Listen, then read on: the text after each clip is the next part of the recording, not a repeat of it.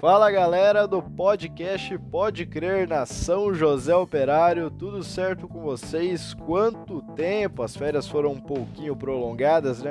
Como já diz o ditado, o ano só começa depois do carnaval. E no episódio de hoje nós trabalhamos o tema Qual é o som que vem da sua igreja? Já, como diz o Júnior, mete ficha aí, Luiz Guilherme. O som que vem da minha igreja tem um tom muito alegre que tenta aproximar o cotidiano das pessoas com as leituras bíblicas e cantos. Acredito que cada igreja tem um som diferente, já que tais leituras são passadas com outras interpretações, ou seja, pessoas de diferentes comunidades entendem o evangelho de diversas formas. A minha igreja utiliza seu som para espalhar o evangelho de um jeito, enquanto outras igrejas espalham o evangelho de outras maneiras.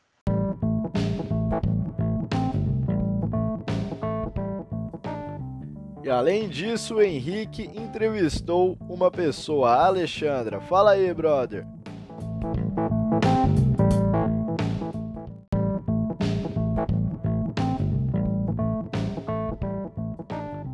Nós conversamos com a Alexandra. Prestem bem atenção no que ela faz na matriz, porque a opinião dela é muito interessante.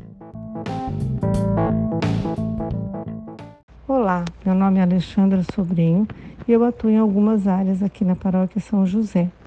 Eu faço parte do movimento Amor Exigente, que é direcionado às famílias com problemas de dependência química, de álcool e outras drogas, assim como também na prevenção e comportamentos inadequados. São reuniões às quartas-feiras às 20 horas. Eu auxilio também na comunidade Santa Dulce dos Pobres, é, ajudando na liturgia.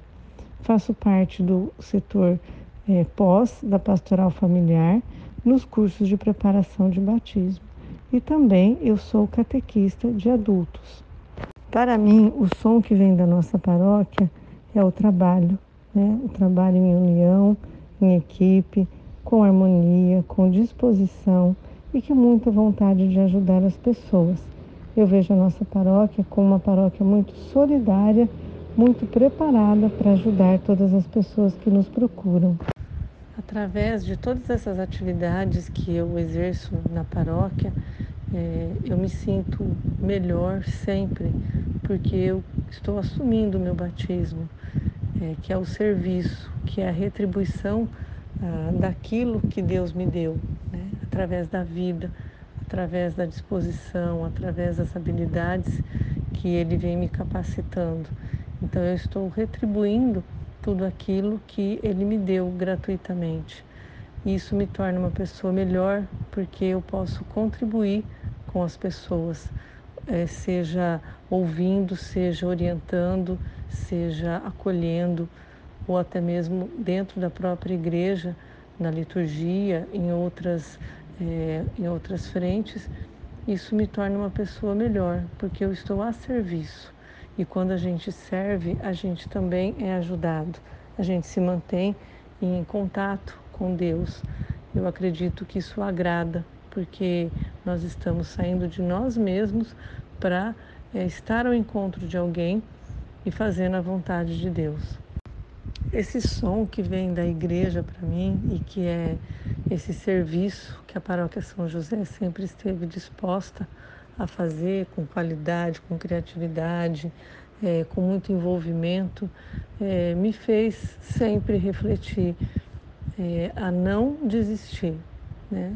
Deus não desistiu da gente, Jesus não desistiu da gente, Ele morreu por nós, né? sofreu muito por isso tudo.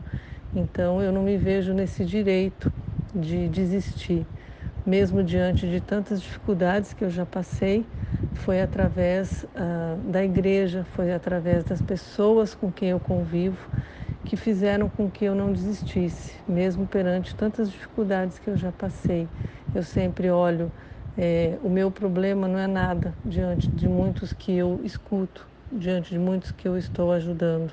Então eu tenho que me manter forte, tenho que me manter perseverante, persistente na minha fé é, tudo tem o seu momento. Então, esse som que vem da igreja me mantém cada vez mais fortalecida, em harmonia e em conexão né, com Deus e com aqueles propósitos que Ele tem para a minha vida.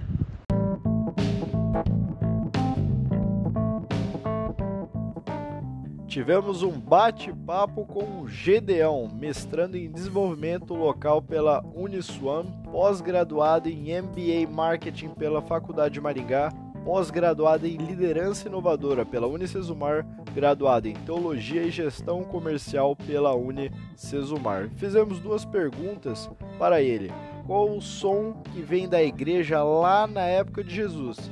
E a partir desse som, o que, que você ouviu? Quais foram as suas reações?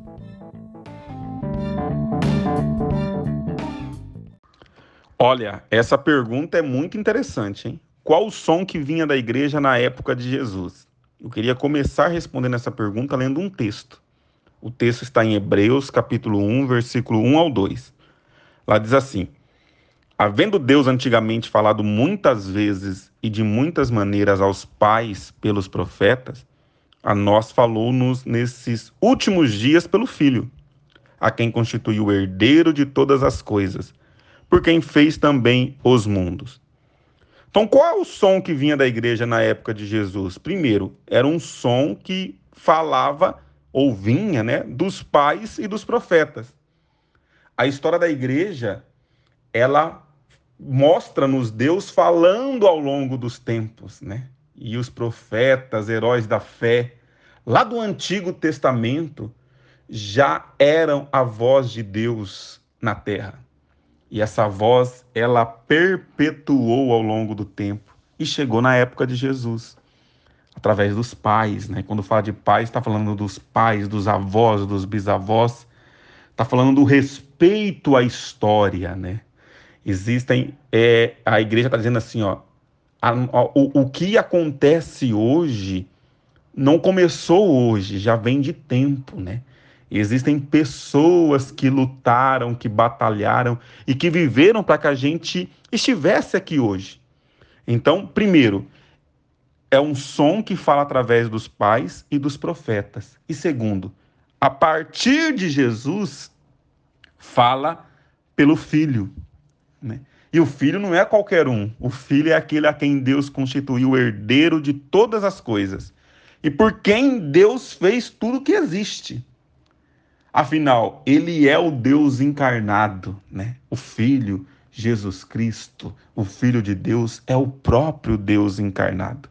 Então a gente entende que quando Jesus estabeleceu a sua igreja, além de identificar que a igreja, o som da igreja vinha através dos pais, dos profetas, e agora a partir dele, ele fez questão de instruir e dirigir pessoalmente os líderes que continuariam essa igreja. Né? A saber, naquela época, os discípulos, os apóstolos de Jesus. Né? E por que, que ele instruiu e dirigiu pessoalmente esses líderes? Simplesmente para não haver nenhum ruído, nenhum erro de comunicação, nenhum erro de interpretação, para que o som dessa igreja continuasse ecoando da forma em que Jesus estabeleceu. Um outro texto muito legal é Mateus capítulo 16, versículo 16 ao 18. Esse é um texto conhecido, né? É o texto em que ele mostra por que, ele elegeu Simão Pedro, né? E Simão Pedro respondendo disse: Tu és o Cristo, o Filho do Deus vivo.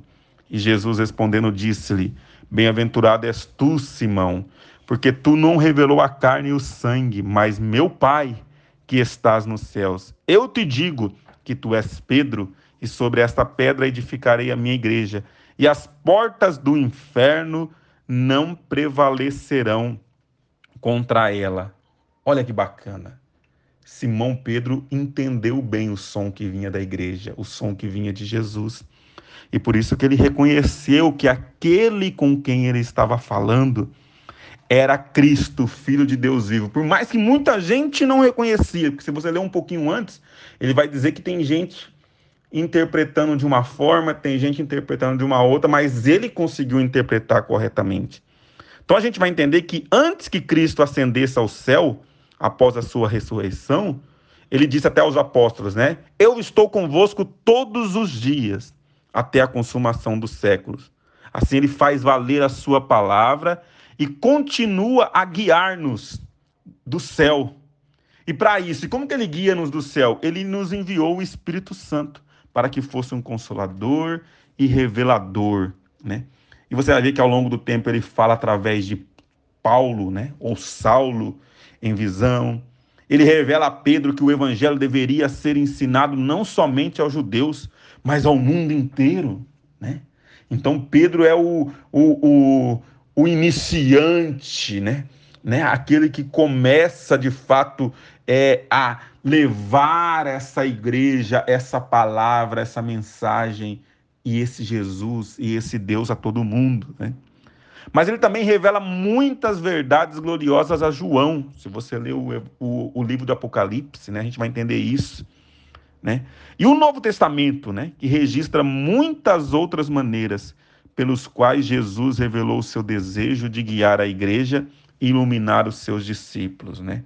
Então a gente entende que o som da igreja que vinha na época de Cristo era um som que falava através da história, e depois ele falava através do próprio Filho e continuaria falando através daqueles que Jesus elegeu para continuar levando esse som. Vamos lá então. Quais foram as decisões que Jesus tomou a partir dos sons que ele ouvia? Né? A gente já falou um pouquinho sobre os sons que a igreja emitia na época de Jesus, agora a gente precisa entender o que, que Jesus fez diante desses sons. Né? Vou começar novamente lendo um texto, e novamente um texto do livro de Hebreus. Né? Hebreus capítulo 5, versículo 4 ao 6, diz assim: E ninguém toma para si essa honra, senão o que é chamado por Deus, como Arão. Assim também Cristo não se glorificou a si mesmo, para se fazer sumo sacerdote, mas aquele que lhe disse: Tu és meu filho, hoje te gerei. Como também diz no outro lugar: Tu és sacerdote eternamente, segundo a ordem de Melquisedeque, né? Então, o que, que Jesus fez diante dos sons que ele ouvia? Primeiro, ele entendeu que existia uma história, né? A história não é antes dele porque ele é eterno, né? Jesus, ele é antes de tudo, né? Ele se encarnou há dois mil anos, mas ele é o Filho de Deus e o próprio Deus né? Mas a história antes dele se encarnar é uma história que ele mesmo foi escrevendo através dos profetas e através dos pais. Então, primeiro, ele entende que existe uma história. Segundo, ele vai entender que essa história sempre apontava para ele. Né? Se você lê todos os livros do Antigo Testamento, em todos os livros você vai ver apontando para Jesus. Né? Ele é o cordeiro, né, que, que, que morreu em nosso lugar, né? Então, quando Abraão, por exemplo, é, sobe com o filho, né, para sacrificar o filho, e Deus mostra o cordeiro para que o filho não precisasse ser morto, aquele cordeiro representava Cristo, né? A arca da aliança, né, nos tempos de Moisés, representava Cristo, porque a arca era de a arca era de madeira né? Era, era de madeira, mas por dentro era ouro, né? Então, a madeira significa o homem e o ouro significa Deus, né? Então a gente olhava para ele e via o Deus encarnado, né? Mas ele era Deus, ele era o filho de Deus. Ele também era espírito, né? Então, é, tudo no Antigo Testamento apontava para ele. E Jesus, na sua época, ele toma a decisão de continuar propagando essa mensagem, porque ele vai, ele entende que ele continua uma história, mas que a história sempre apontou para ele, né? Então, algumas coisas que a gente aprende, né, a partir das decisões de Jesus. Primeiro, que as ordenâncias e os princípios do evangelho não podem ser administrados sem o sacerdócio, né? E, e quem que é o, o, o, sumo sacerdote? Ele mesmo, Jesus é o nosso sumo sacerdote. Né? E as ordenanças e os princípios deles não podem ser administradas sem esse sacerdócio. Né? Então, não pode ser administrada sem ele. Né? A presença dele é o que nos guia, a presença dele é tudo. Né? Segundo, ele ordenou aos, aos apóstolos a continuidade dessa história e deu-lhes poder e autoridade do sacerdócio. Né? Então a gente vai ver ao longo da história Jesus dando poder e autoridade para os seus discípulos, para os apóstolos, né? E eles continuam a história dessa igreja por causa do poder e autoridade que eles receberam do próprio Jesus, né? Então é o próprio Deus ordenando e concedendo poder e autoridade àqueles que continuariam a história, né?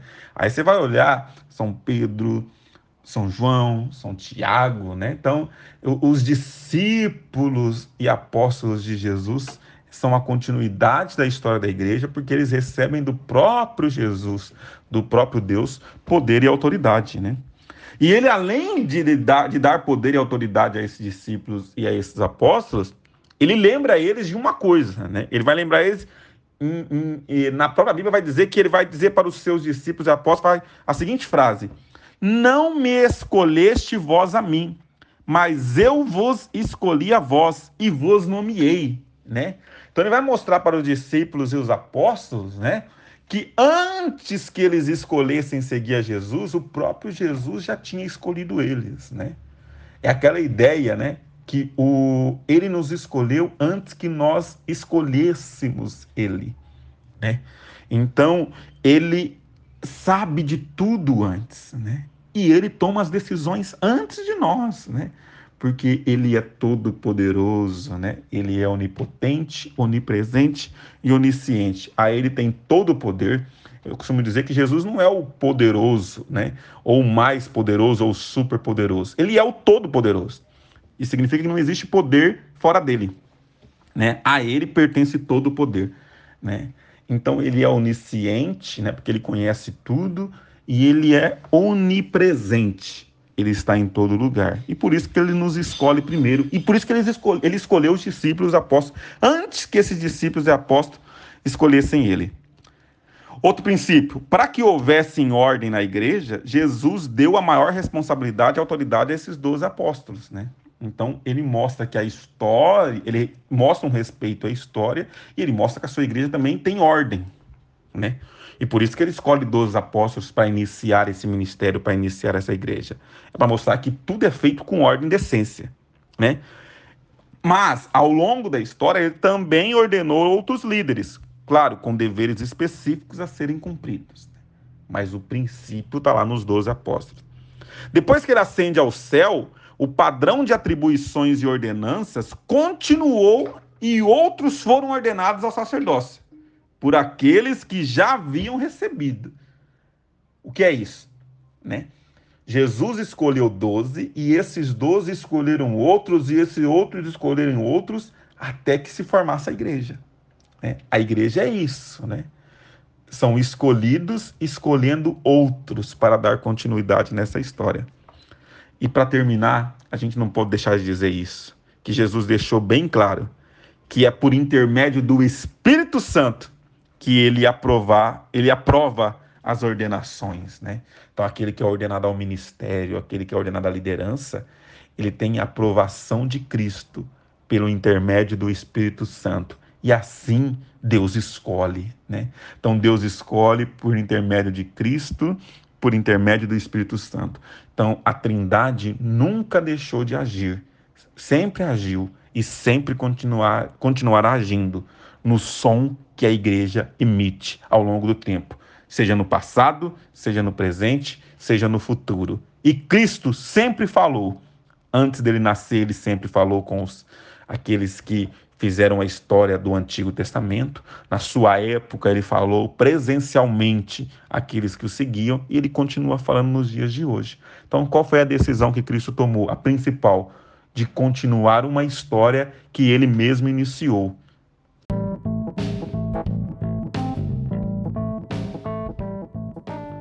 Agora vamos ouvir o que o Dr. Felipe de Figueiredo tem nos falar. Ele que é médico, psiquiatra da infância e da adolescência doutor em saúde mental pela USP, professor de medicina da Unicesumar e diretor da Essentia, Clínica de Psiquiatria e Psicoterapias.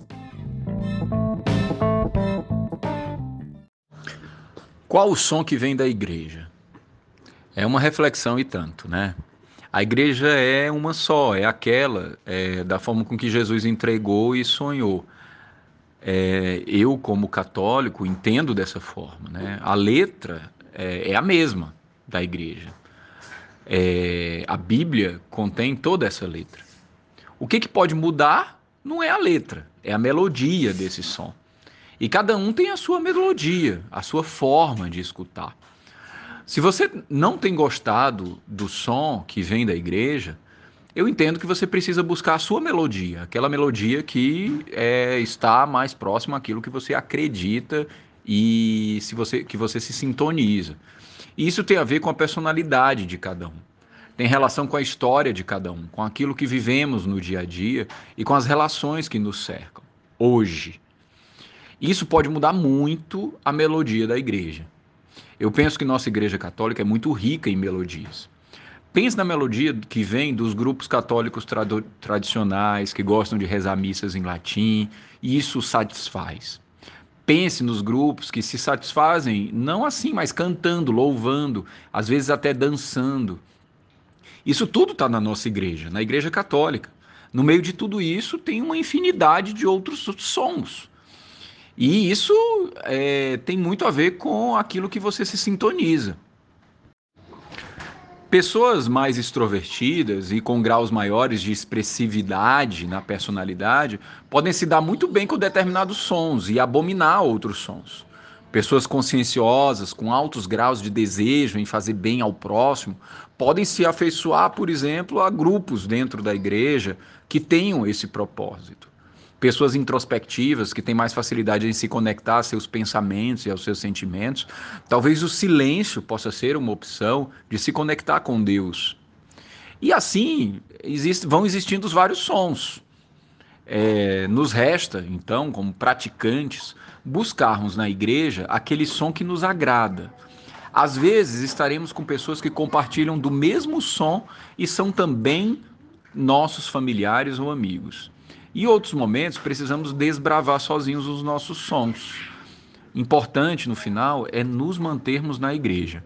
Forma mais conhecida, mais tradicional e que mais deu certo de se conectar ao Senhor.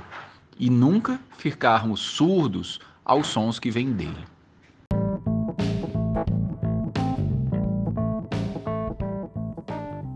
Agradecemos muito a presença e a participação de todos. E agora, para encerrar o podcast com chave de ouro, seja muitíssimo bem-vindo à paróquia Padre César Hipólito. Receba as nossas saudações que fará sua reflexão.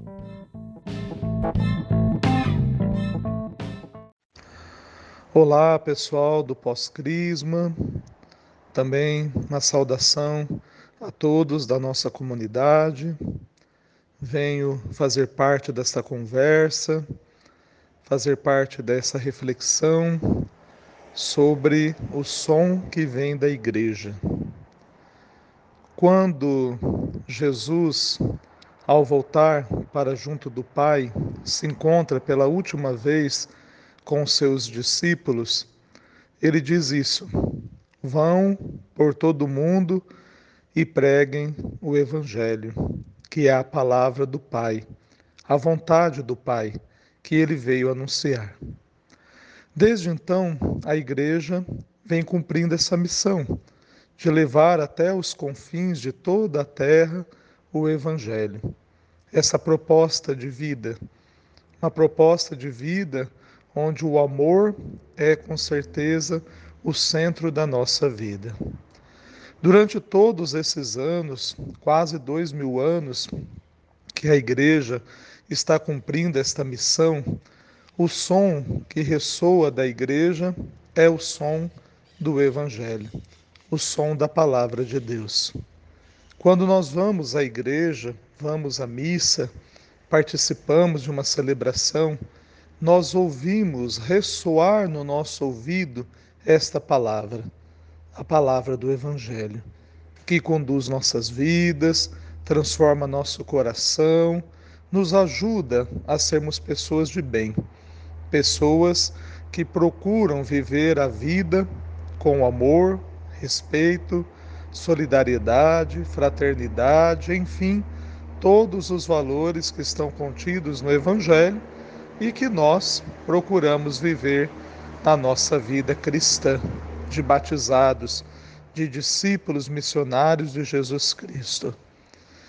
Esse som que ressoa na igreja, que eh, para mim é o som do Evangelho, ele vai cair de formas muito diferentes nos corações de cada um que lá está.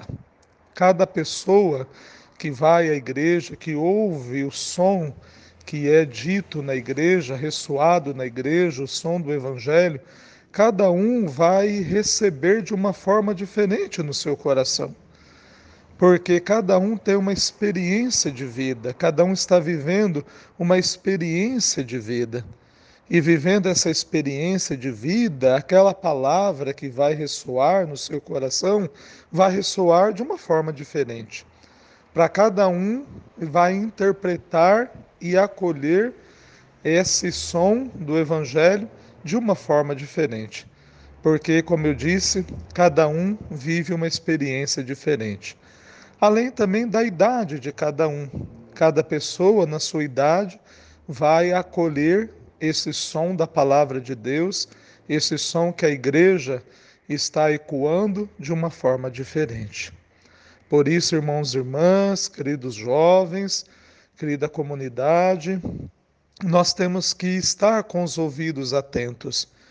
Não só os ouvidos, mas também o coração, a mente, o espírito, a alma atenta, pronta para ouvir esse som que possa penetrar em nosso coração, no nosso interior, na nossa consciência, para que esse som de fato possa sempre dar o caminho, o rumo para a nossa vida. E que o som do Evangelho de Jesus Cristo, que a Igreja hoje tem a missão de fazer ecoar no mundo, possa de fato conduzir as nossas vidas e nos tornar pessoas de bem, pessoas que de fato vivem essa proposta de vida que Jesus veio nos trazer, que é o Evangelho. Quero terminar com uma frase bíblica que nós vamos tirar do Salmo 19.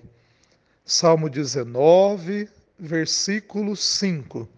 Eu vou falar a versão litúrgica que nós cantamos nas missas, quando cantamos esse salmo, que normalmente cantamos nas festas dos apóstolos. É o refrão também, normalmente, do Salmo 18, 19, que nós cantamos nas festas dos apóstolos. E é a seguinte frase bíblica: Seu som ressoa e se espalha em toda a terra.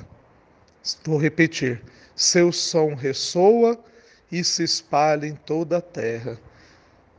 Meus irmãos e minhas irmãs, que o som da igreja, o som que a igreja hoje ecoa, o som do Evangelho possa realmente ressoar em toda a terra. Essa é a nossa missão. Deus abençoe a todos.